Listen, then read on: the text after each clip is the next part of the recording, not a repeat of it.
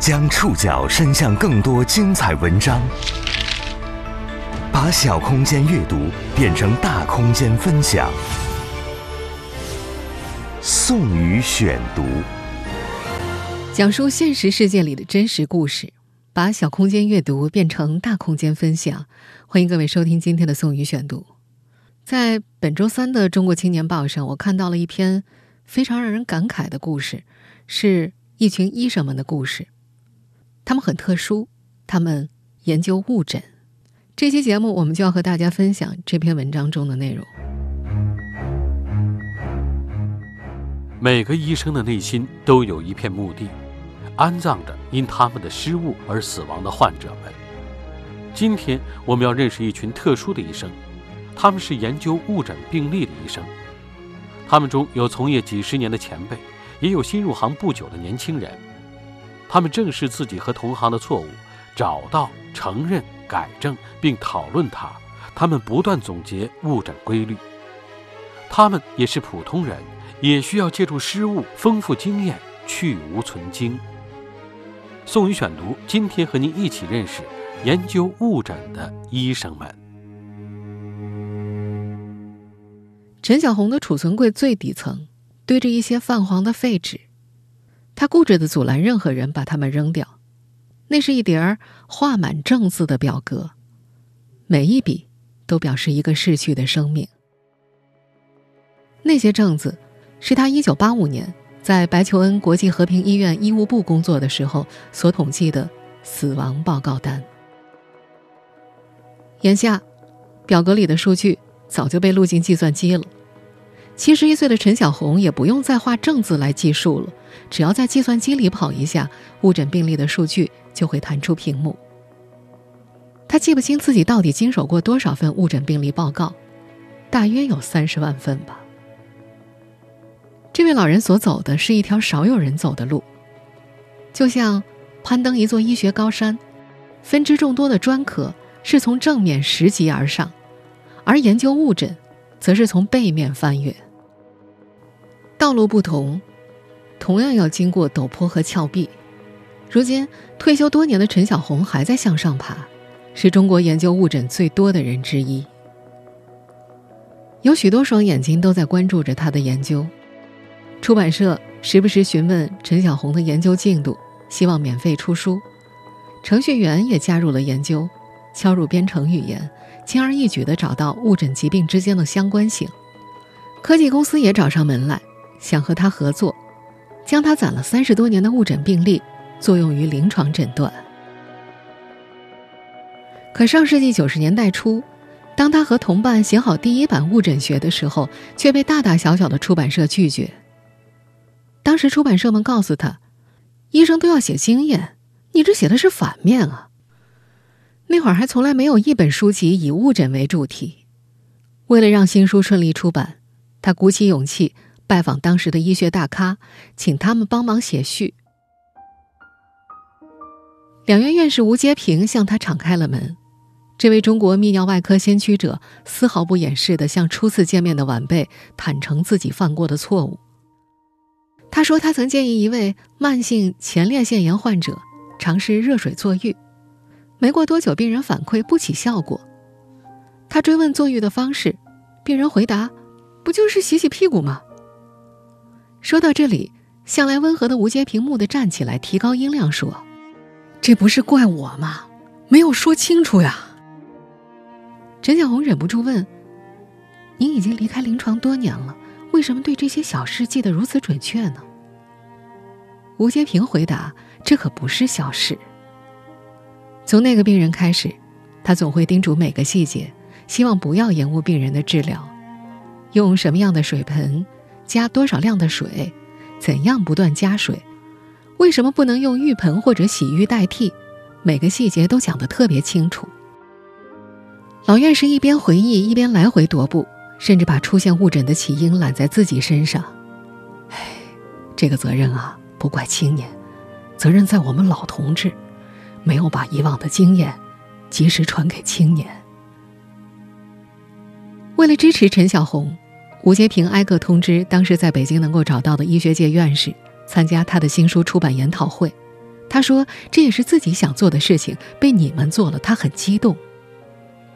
那时被誉为中国外科之父的裘法祖接到了研讨会的邀请，他回信对未应邀到会表示歉意。后来他特意约见陈小红，给这位年轻的后辈打气，强调误诊的规律值得探讨。他说：“国外有人研究犯罪学，不是教人犯罪，是为了避免犯罪。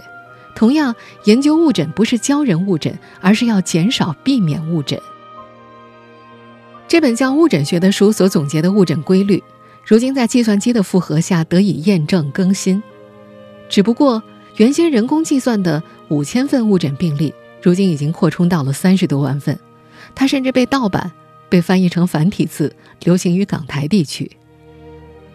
出版社想要维权，陈小红不同意。他想让更多人看到这本书，哪怕看的是盗版书。一九九五年。陈小红去《临床误诊误治》杂志当主编。那时，医疗纠纷开始增多了，把许多医生缠得焦头烂额。承认误诊，无异于自找麻烦。但那时有一批老院士、老医生愿意说一些刺耳的话，把他们的封笔之作留在了这本杂志上。他们主动撰写多篇反思误诊误治的文章，在文章中，他们自揭伤疤。袒露自己医疗生涯中血淋淋的教训，希望能够通过这种方式的传帮带，帮助青年医生迅速成长。一本由外国医生撰写的书籍《医生的抉择》中提到，每个医生的内心都有一片墓地，每当有因手术失误而死亡的患者，这片墓地就会新增一块新的墓碑。医生也是普通人。需要借助失误成长，丰富经验，去无存精。二十多年过去了，那些给杂志投过稿、愿意自揭伤疤的老院士、老医生们，如今大多已经离开了人世。陈小红感叹：这些在中国现代医学史上留下痕迹的大家，在回望从医生涯时，极少提及成就，都在讲犯过的错误。过去二十多年，对《临床误诊误治》杂志编辑部的所有成员们来说，他们倡导医生们谈误诊，不是制造问题，而是要解决问题。宋宇选读继续播出研究误诊的医生们。如今，计算机帮陈小红找出了许多误诊规律。各级医院的医生都可能误诊，年轻医生误诊，大多因为经验不足。想不到是另一种病，老医生误诊，大多是因为经验太丰富，想当然。误诊不是 A 病被误诊为 B 病，而是 A 病可以被误诊为许多病，而许多病又可以被误诊为 A 病。不同疾病之间盘根错节，相互交织，相似的症状可能通往许多疾病。常见病的临床表现越来越隐秘，越来越个体化。更麻烦的是，在今天，留给医生做诊断的时间变少了。送到急诊的病人，有时还没来得及被诊断，就已经断气。医生必须争分夺秒的和疾病竞争，学会果断的给出诊断，而且必须诊断正确，否则容易招来官司。一个六十多岁的牙科病人，多次补牙依然牙疼，最后一横心，非要医生把坏牙拔了。医生在拔牙前给他做了心电图，结果发现他的牙疼不关坏牙的事儿，是陈旧性心肌梗死。陈小红发现，急性心梗死的病人临床表现可以是肚子疼、肩疼、背疼、牙疼等等。二零零零年，他在误诊误治研讨会上呼吁，当医生发现病人有这些症状的时候，可以给病人做个心电图，花七八块钱做个心电图就能避免一次误诊。扎进误诊病例三十多年，陈小红决定要做一个给临床医生提醒的人，不要让诊断走弯路。早些年，汪忠浩院士研究胃食管反流综合征，发现这个病长期被误诊，分散在呼吸科、心血管科、耳鼻喉科、牙科等等。这个发现倒逼着临床误诊误治编辑部在网上开辟关注胃食管反流病的专题，把汪院士的研究喊出去。在编辑部，每每碰到好文章，编辑们总会大声念出来和同事分享。西南地区某大医院看不好的病人，到了甘肃一家县医院，马上确诊为黑热病，那是当地的地方性疾病。还有某些三甲医院诊断流行性出血热，误诊率高于一级医院，因为一级医院的医生更常接触被老鼠咬的农民。这本杂志的投稿人来自全国各地，绝大多数都是临床一线的医生。陈小红分析，相比基础研究，大多临床医生更容易接触到误诊案例，一旦刊登稿件，对医生的职称评定是有帮助的。也有医生在投稿时说，专家审稿的建议能够帮助他更加深刻地认识到他的错误，避免再犯。为了提高稿件水平，上世纪九十年代中期，陈小红把白求恩国际和平医院各个专科最资深的退休主任聘到编辑部，共同评审从全国各地寄来的投稿。那些在临床干了大半辈子的老主任们对这个新任务兴致勃勃。有人常常一边读稿一边嘟囔：“我在临床的时候见过这个案例呀。”有人看到投稿写的乱，忍不住上手逐句修改；还有人读着读着就拍桌而起：“这简直是草菅人命啊！”有时遇到连他们都没见过的案例，老主任们会一遍遍讨论、翻书找答案。编辑部的几个大书架很快就塞满了最新的医学书。许多医生都说，误诊在推动着医生进一步认识人类的身体。其实，临床误诊物质的创始人冯连元最初也是为了汲取同行的误诊经验，才在上世纪八十年代中期创办了这本杂志。当时，中国消化病学奠基人张孝谦支持了他的想法，但也提出了担心：这个名字会不会惹事儿啊？思前想后。冯连元提出了解决办法：文章隐去患者、医生的名字，并适当修改一些无关紧要的细节，以免暴露患者的个人信息。他说：“办这个杂志是要解决问题，而不是制造问题。”如今三十多年过去，现代医学在精进，机器人能看 CT 影像，3D 打印能打出人体组织，手机能追踪患者心脏健康。但误诊依然每天在临床上发生，这个系统性难题依然没有得到很好的解决。宋宇选读继续播出：研究误诊的医生们。北京大学人民医院呼吸科主任何全莹认为，要解决误诊是一个系统性工程。一方面，人类所掌握的医学知识越来越多、越来越深，医学院的学制从五年制变为六年制，再增加到八年制。但医学生到了临床，依然感觉知识不够用。医学专科越分越细，许多医生只专注研究一个专科的其中一种病。当患者有多种疾病，就容易漏诊。何全莹这样比喻，就像呢用钻去打洞，越钻越深了，最后就看不见洞旁边的地方了。何全莹研究呼吸睡眠暂停二十多年。他发现这个疾病可能会引发冠心病、高血压、糖尿病等其他疾病。问诊的时候，他喜欢给病人画图，在纸上列明各种疾病，刨根问底的问，再寻找每个疾病之间的关联。但有些病人就不愿意回答过多提问，觉得这个大夫很烦人，直接给开药不就完了？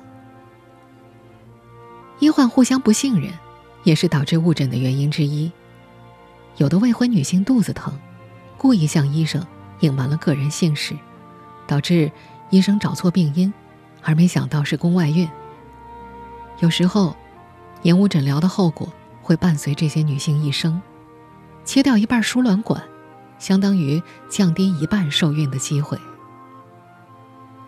如今，患者们已经能够从各个途径获取医学知识，但何全莹认为，公众的卫生知识水平依然不够。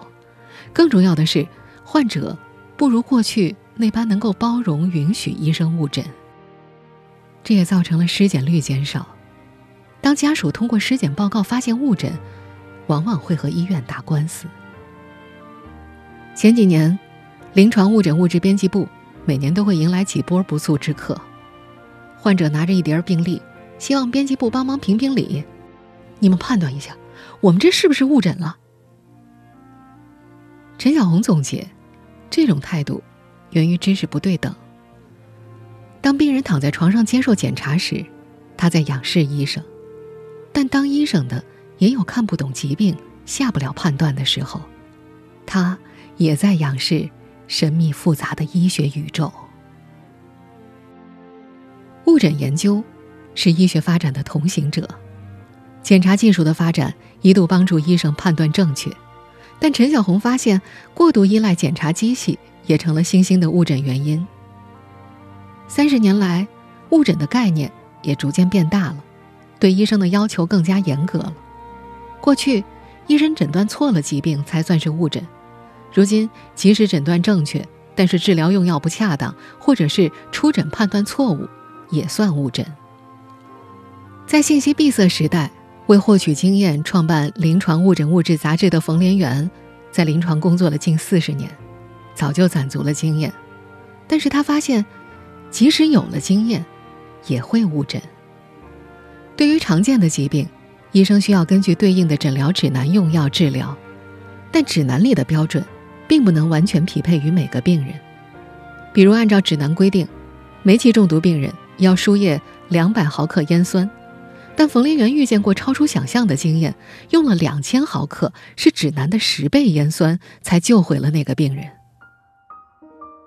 还有个上海病人，头疼一个月，希望降血压，但他高压一百一十五，低压七十五，属于正常范围，多家医院都拒绝为他开降压药。冯林元询问发现，这个病人的血压常年比普通人的正常血压低，于是突破指南开了降压药，病人头疼的症状。慢慢缓解了。超越诊疗指南用药，极其考验医生的勇气。如今，为了避免过度医疗，系统能够自动识别医生的用药量，一旦发现超出指南的规定，就会对医生罚款。而且，一旦发生医疗纠纷，将会根据指南来认定责任归属。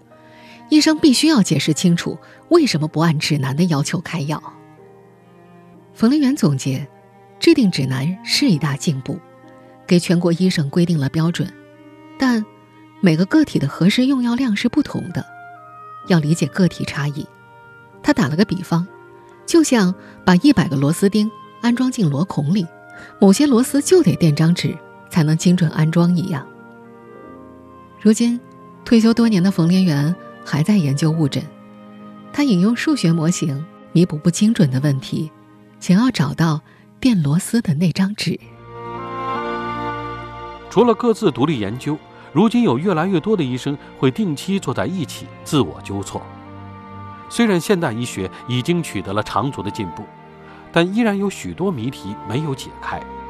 和这些疑难疾病对抗，要经过一系列失败的尝试后，才能赢得胜利。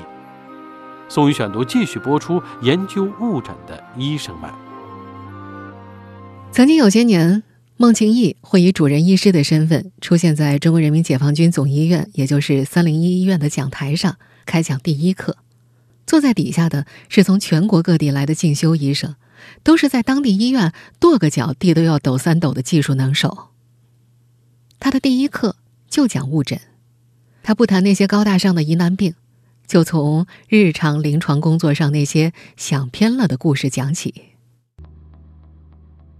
比如有个老年人晚上睡觉之后，家人呼不应推不醒，连夜送到急诊，医生判断处于昏迷状态，一定有重病，于是开了各项检查，还紧急呼叫来了只在白天上班的核磁共振检查的医生，却找不到任何病因。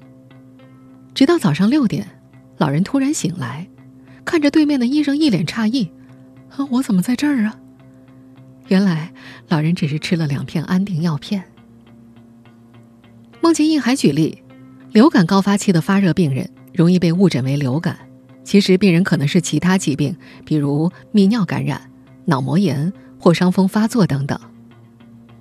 他记得，一九九四年，自己博士毕业，刚进急诊科工作，急诊室来了一位昏迷的年轻人，医生花了四个多小时做各项检查，依然找不到昏迷原因，最后从外院。请来了一位高压氧科专家，才知道病人是一氧化碳中毒。后来他从一本英文书上读到，非外伤性昏迷的年轻患者首先考虑中毒。这些经验在他后面的工作中终于发挥了作用。他表示，医生要时刻保持警觉状态，不断给自己提问题：为什么是这种表现？会不会误诊？他还形容，医生的工作是如履薄冰，必须强迫自己突破临床思维和认知。他的这门课，后来成了王牌课。上门诊的时候，他常听到病人抱怨：“哎呀，我这个病啊。”在县医院没诊断出来，来了您这儿才知道是为什么。孟庆义会帮同行解释，县医院的医生呢也不是水平差，你的疾病在早期是没有表征的。他说自己的正确诊断是在前人错误的基础上，不能贬低前人的诊断。如今的医学领域仍有很多谜题等待解开。孟庆义常年研究疑难疾病。遇到一些靠不上边的病，既不像既有疾病，也不属于某个专科，更没有记录在中外任何医学书籍里。许多时候，和这类疾病对抗，需要经过一系列失败的尝试，才能在最后适应。在北京大学人民医院，每两个月就有这样一组医生聚在一起，分享临床上遇到的谜题。各家医院的医生轮流上台。真实的讲述他们经历过的疑难病例，他们分享经验时也能够接受同行的审视。对于疑难案例，如何抽丝剥茧找到答案？而在这个过程当中，也不乏有的案例出诊时存在漏诊，或者存在只见树木不见森林的景象。首都医科大学附属北京安贞医院急诊危重症中心主任米玉红是这个研讨会的常客。有时他们也会针对死亡病例进行严肃的讨论，甚至会吹毛求疵，分析整个诊断过程中的细节，深究有没有存在不完美的地方，或者哪些地方下次还能做得更好。他觉得这种自我纠错的能力对于急诊科的医生来说太重要了。米玉红研究了十七年肺栓塞，接触过至少上千位肺栓塞患者。每个患者的临床表现都不同，绝不止指南里提到的症状。更重要的是，在急诊科，主动脉夹层、肺栓塞、急性心肌梗死这三种致命性疾病的临床表现是相似的，相互独立，有时又互为因果，极其容易混淆误诊。这三种疾病的治疗方法又是背道而驰的，更加考验急诊医生的决断力、经验和医学功底。这样的研讨会。至今已经举办了六十届，吸引了北京各大医院的急诊科医生，还有专科医生参与。他们定期坐在一起，没有分离的讨论彼此的误诊经历，并在日后极力避免。到今天，敢于面对误诊漏诊的医生不少，但敢于开口的医生依然是少数。一方面，对不少年轻的医生来说，公开谈论误诊需要极大的勇气。另一方面，误诊误治没有纳入衡量医生和医院水平的标准，愿意公开讨论误诊的医生或官员越来越少。宋宇选读继续播出：研究误诊的医生们，研究误诊的前辈们，理解年轻医生的顾虑。从业三十多年的孟庆义明白，对医生们来说，发生误诊是件很痛苦的事情，会感到沮丧。过去，大专家发现年轻医生误诊发脾气，可是会摔病历夹的。但慢慢的，年轻医生经验多了，脸皮厚了，不用主任提醒，自己就会去翻书。实际上，哪位年轻医生不是在上级医生或者主任不断纠错中成长起来的呢？孟庆义强调，绝大多数的误诊不造成后果，这和陈小红三十多年的误诊研究结论是相似的。在过去三十多年的误诊病例当中，绝大多数的误诊不会对患者造成影响，只有极少数会致死致残。但大多数医生还是愿意关起门来，在行业内讨论误诊，毕竟这对病人不是一件好事。出于良知，从业近四十年的何全莹愿意公开发声，做沟通公众和医学界的桥梁。他发现，最近几年。极少有官员或者医生愿意公开讨论误诊，而误诊误治也没有纳入衡量医生和医院水平的标准。他很感慨，误诊已经成为老生常谈又避而不谈的话题了。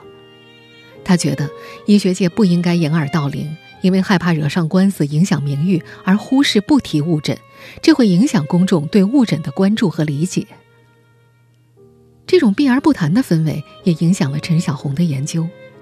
老人曾在一九九九年成立误诊误治研究会，得到许多院士支持。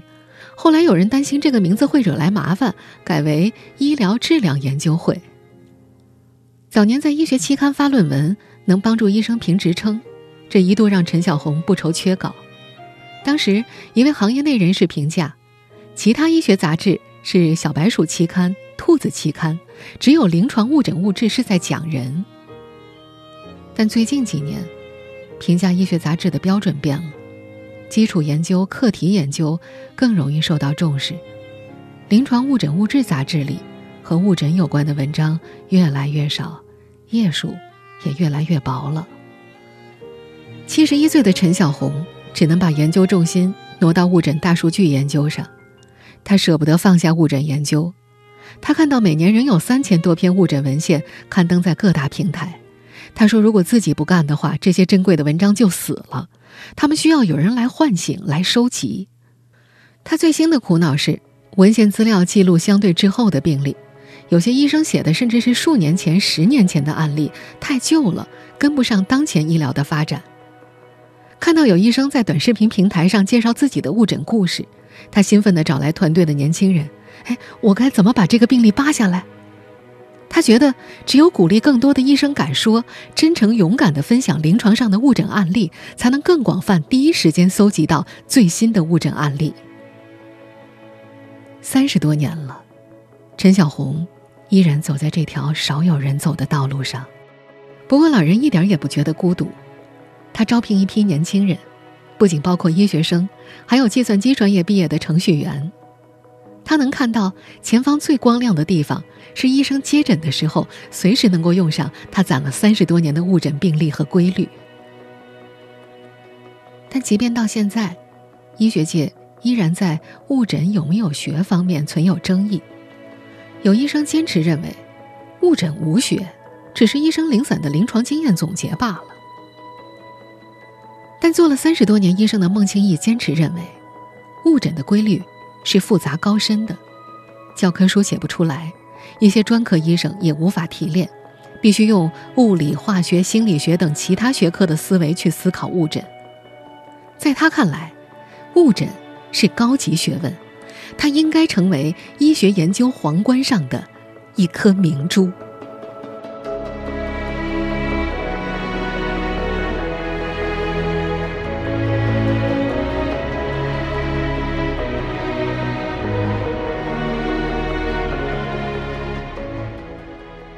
以上您收听的是宋宇选读，研究误诊的医生们。本期节目节选自《中国青年报》。收音节目复播，您可以关注本节目的同名微信公众号“宋宇选读”。我们下期节目时间再见。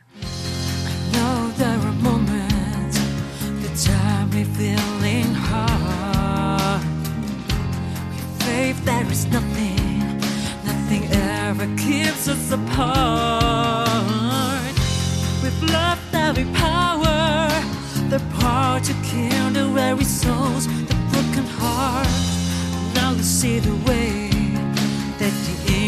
in our hearts will last forever.